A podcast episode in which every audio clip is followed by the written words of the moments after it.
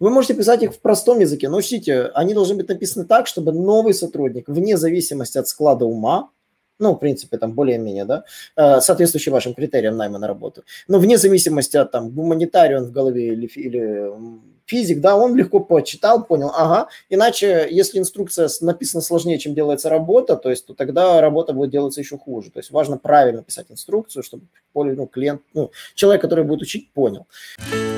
Садись за парту поудобнее и приготовься к ежедневному уроку современной рекламы, который поможет тебе значительно увеличить трафик и продажи. Наши эксперты посвятили свою жизнь онлайн-рекламе, чтобы показать эффективные методы ее использования – Урок начинается прямо сейчас, поэтому прекращаем разговоры и внимательно слушаем. Всем привет! Вы на канале SEO Quick. Меня зовут Николай Шмычков. И, конечно, мы продолжаем серию наших подкастов, когда мы приглашаем гостей из наших вебинаров, чтобы они становились лекторами для вас. И в гостях снова Иван Поли. Иван, привет! Привет, привет! И сегодня я хочу, чтобы Иван рассказал детально нам вообще, как организован труд SEOшника, именно с научной точки зрения.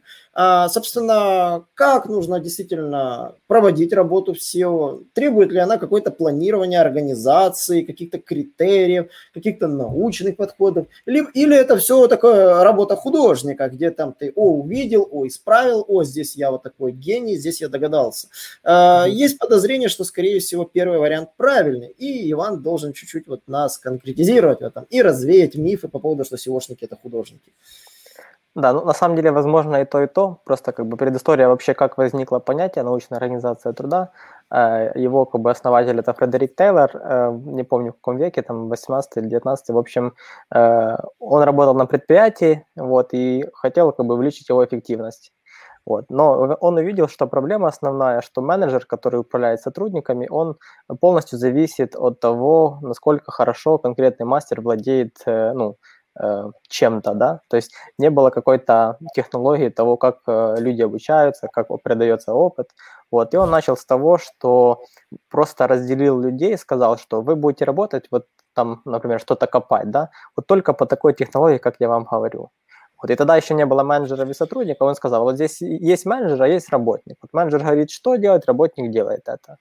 Вот. И вот это, таким образом, он многократно увеличил выработку труда за счет того, что стандартизировал операции и был человек, который думал про эффективность действий.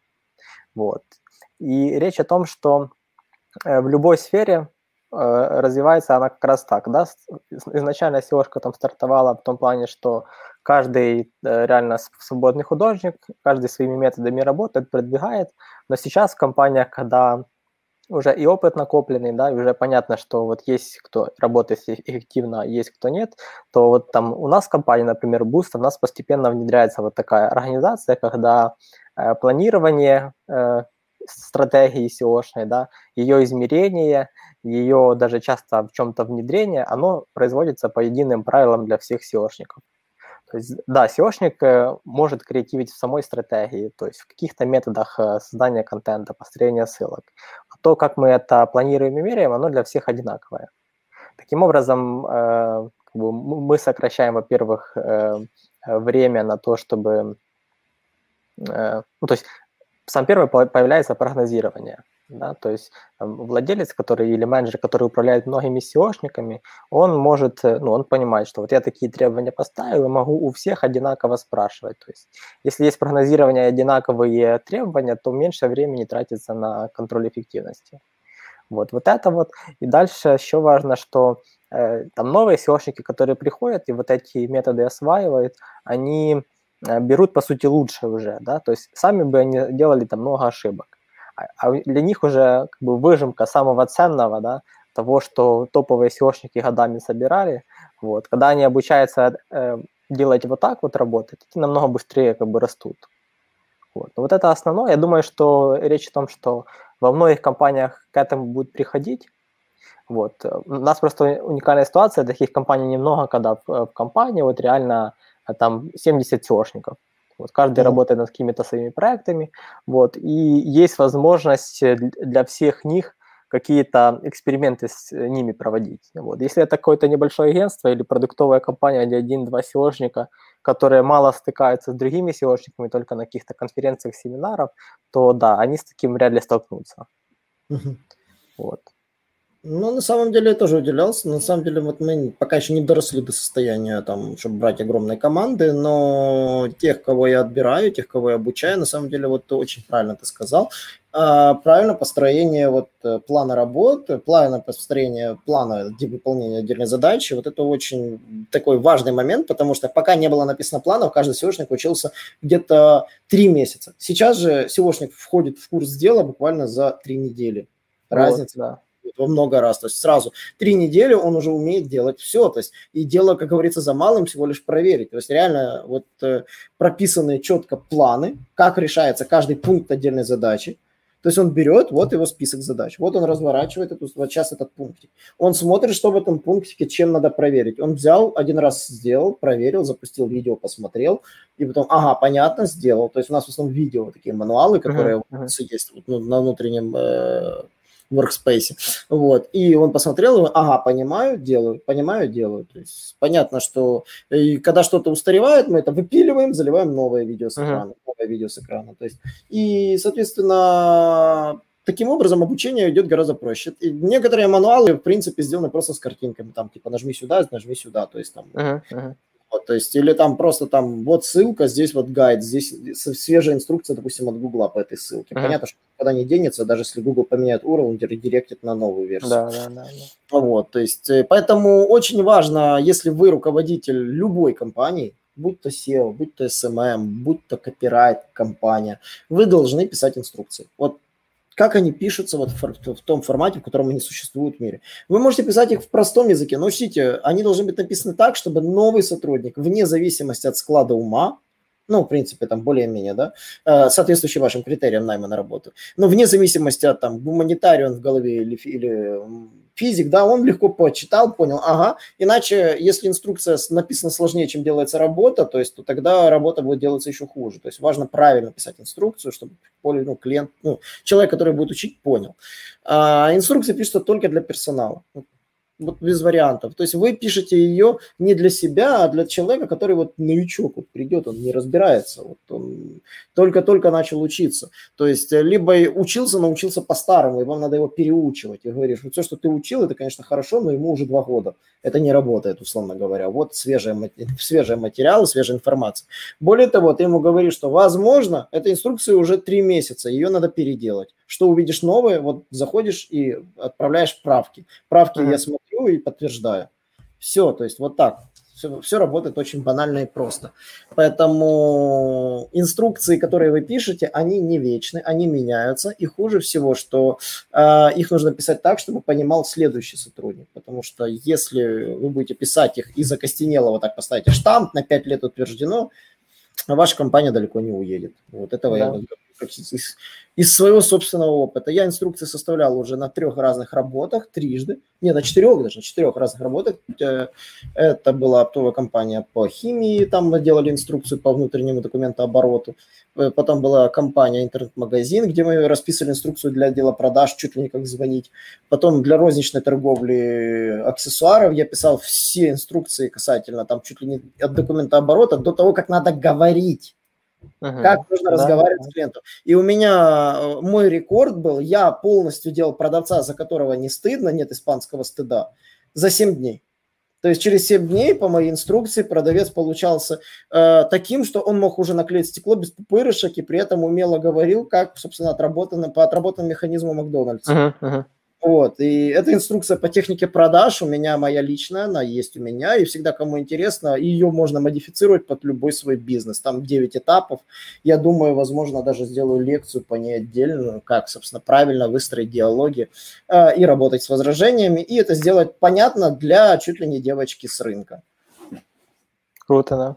Вот. Э, с этим почему я говорю, что научная организация, она действительно важна. Вы должны мало того, что уметь организовать, так еще и написать на понятном языке для человека, IQ которого гораздо ниже, чем ваш. Потому что однозначно вы будете нанимать людей, IQ которых чаще всего будет ниже вашего. Это норма, вы должны с этим смириться. Люди, которые будут работать в вас, не будут умнее вас. Если они будут умнее вас, то, скорее всего, вы будете работать на них. Есть такое высокое подозрение. И, но это сильно зависит от компании. Ну, Там, как Стив Джобс говорил, зачем мне нанимать, если, ну, если вы нанимаете глупых людей, как бы, ну, что компания сможет сделать, да? Смотря Нет, какие вы продукты. Все, да. все равно умнее. То есть э, ты, ты можешь быть гораздо хитрее во многих показателях, умнее, но вот на самом деле редко люди будут э, во много раз умнее своего начальника. Начальник все равно где-то понимает чуть-чуть больше, он видит всю картину целиком. Это да, да. Вот, поэтому очень важно, чтобы вы инструкции писали так и планировали так, чтобы они еще и были понятными. Потому что сложным языком написанная инструкция создает проблемы в компании. Это я вам говорю как человек, который пишет инструкции, начиная с 2008 года. Да. Вот, на этом, собственно, все. Я хотел бы, собственно, чтобы вы написали свое мнение, как у вас организован рабочий, рабочий процесс. Вообще, организован ли он у вас вообще? Напишите нам в комментариях, в телеге. Иван тоже присоединится к комментам, посмотрит, собственно, ответы под этим подкастом. Я обязательно ему, когда он выйдет, скину ссылочку, чтобы э, вы тоже прокомментировали. И да, действительно, хочется получать от вас больше фидбэка. А вот как появились комменты в телеге, это на самом деле я начал видеть реальный фидбэк под многими постами, что до этого было было молчаливое просто просматривание. Uh-huh. Комментируйте, пишите все, что у вас, как говорится, наболело. Темы мы стараемся брать интересные. Если хотите предложить свежие темы, пишите. Некоторые темы я уже даже озвучивал, которые мне присылали в комментах. Поэтому я буду только рад. Э, и, Иван, а как вот ты организовал у себя вот своих SEOшников? Вот пару лайфхаков расскажи. Ну, я сейчас не управляю SEOшниками, да, то есть там в проекте в том, в котором я работаю, да, со Чекере, да. то там у нас один SEOшник, и мы с ним работаем больше как коллеги, то есть я, там ага. я им управляю. Вот. У нас именно на уровне компании Boost, там вот, э, по сути, партнеры организовывают SEOшников, вот. То там у нас, ну, жесткая, ну, как не жесткая, а просто есть правило, что все SEOшники на квартал создают стратегию. Эта стратегия mm-hmm. состоит из э, списка урлов, и ключевых слов, по которым основные, которые планируется продвинуть.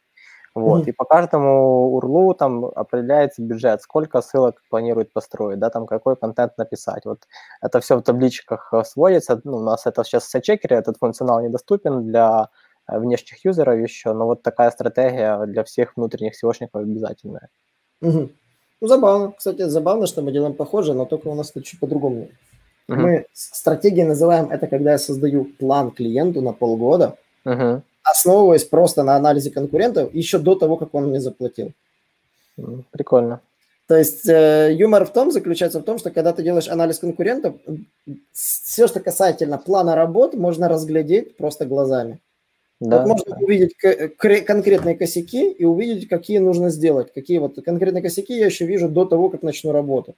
Uh-huh. А уже когда делаем полный анализ конкурентов, мы выбираем и ключи, и направление, направление движения контента. Собственно, вот после анализа конкурентов, мы, вот это то, что мы делать раз в квартал, мы умудряемся выстроить на полугодичную давность, потому что анализ конкурентов дает исчерпывающую информацию. Uh-huh. И получается планирование более такое длинное, и на самом деле вот полугодовое планирование работает даже лучше, потому что все результаты не через квартал, а как раз у Google, к сожалению, все через полгода. Вот, вот да, такой да. лайфхак. Может быть, uh-huh. будет интересно. Вот. Полгода, просто всегда говорю, что реально через полгода есть результаты. И всегда вот на полгода вот виден, уже начинается кривая. Не выглядит не вот так, ну, слабенько, uh-huh. а под, под более крутым углом. Uh-huh. Вот. Э, в разных компаниях по-разному, не спорю. Всем спасибо, ребята. Ивану задавайте вопросы, Иван на них отвечает. Я видел, даже под вебинаром он заходит, uh-huh, отвечает. Uh-huh. Вот, э, поэтому обязательно задавайте вопросы. Все, что наболело по тому, как у вас организован труд, тоже рассказывайте. Я, возможно, подкину. Если вас заинтересовала идея, как научить свой отдел продаж продавать, напишите мне. Я с удовольствием проведу, возможно, вебинары, где об этом постараюсь рассказать. Ну и приглашу как можно больше гостей, возможно, сделаю большой круглый стол. Всем спасибо и не забываем подписываться и до новых встреч. Наш урок закончился, а у тебя есть домашнее задание – применить полученные рекомендации для получения трафика и достижения успеха, о котором ты, несомненно, мечтал. Не забывай подписываться на наши аудиоподкасты и оценивать уроки. Также пиши комментарии и задавай множество вопросов, на которые ты обязательно получишь ответы. Увидимся в классе завтра с новыми современными рекомендациями.